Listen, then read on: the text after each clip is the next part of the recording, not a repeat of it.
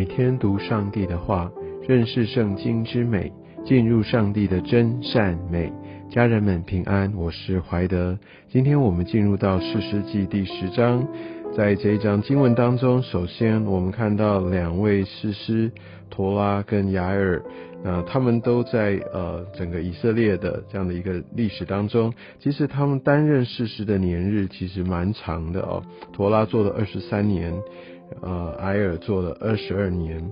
那他们其实，在这样的一个过程当中，但经文记载却非常非常的有限，很有可能在这个时候并没有发生太大的事情，而他们也没有非常重要的时机。有些时候，我们可能在位，在这世上，可能呃就有一个很好的位分，但我未必来过出一个合神心意、精彩的人生。我想，圣经就在这边为这两位事师就这样轻轻带过。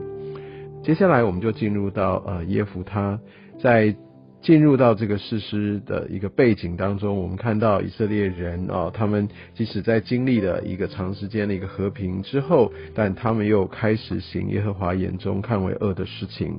而且这次哇，他们真的是侍奉很多很多其他的神啊，他们等于是多方面的，可能在不同的地方，他们就拜当地的神，非常非常受到这个世界的影响，他们离弃了耶和华，不侍奉他。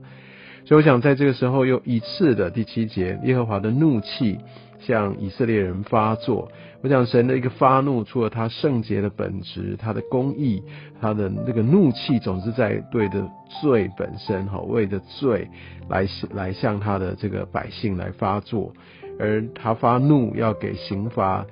更主要的一个背后的原因是希望他的子民能够回转向他。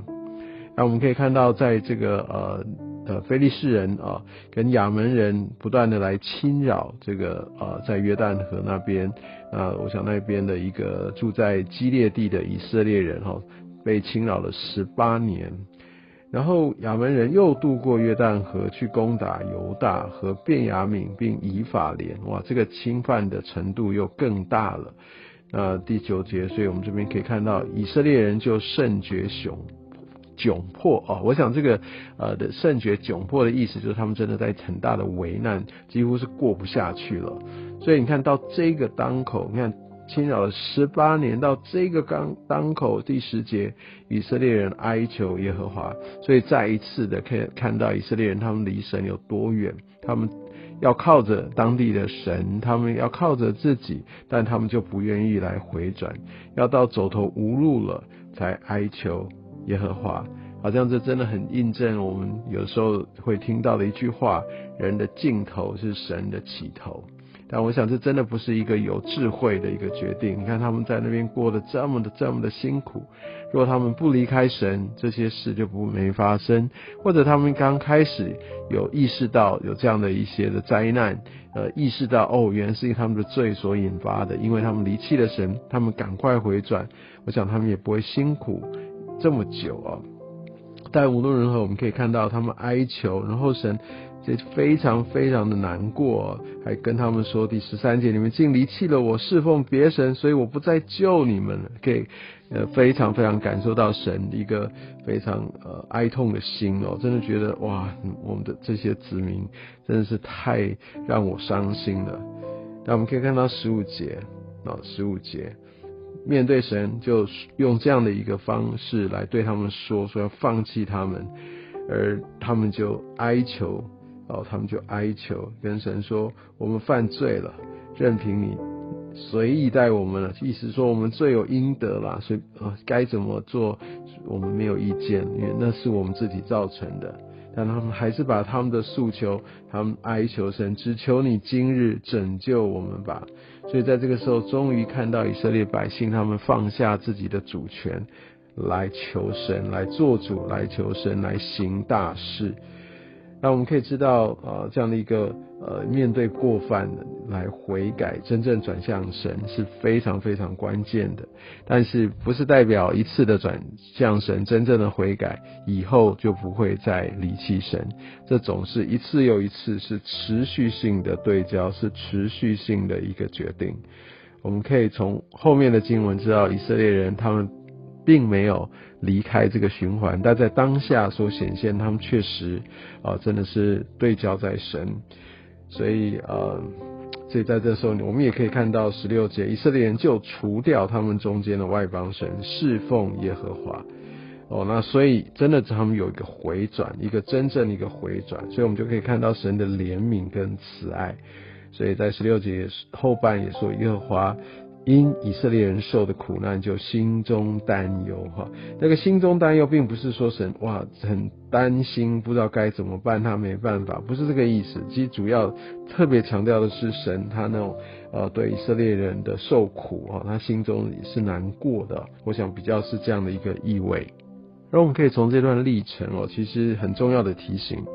因为神他要我们，他带领我们，他要救我们的生命，很多时候不是啊，就是按我们的期待，在我们马困难上面马上的一个来来释放我们，来挪掉这些的困难。因为如果当这个困难是因为我们自己。的因素造成的啊，我我的意思说，对这个困难可能是外面的人来的，可能是外面的环境，我们没有办法掌控。就像以色列人，他们面对这个非利士人哈，面对这个亚门人这样的一个攻打，这不是以色列人可以控制的，但却是因为他们呃离弃了神。哦，所以在这个困难当中，神最终的是要呃他的百姓、他的儿女走回到呃他所带领他们、所为他们预备的道路上，因为这样的一个生命才会真正再回到上帝的保守跟遮盖当中。哦，不是只是一时间，有的时候就说期待哇呼求神，然后神就帮我解决问题。但是生命的这个议题远离神这件事情，其实并没有真正的解决。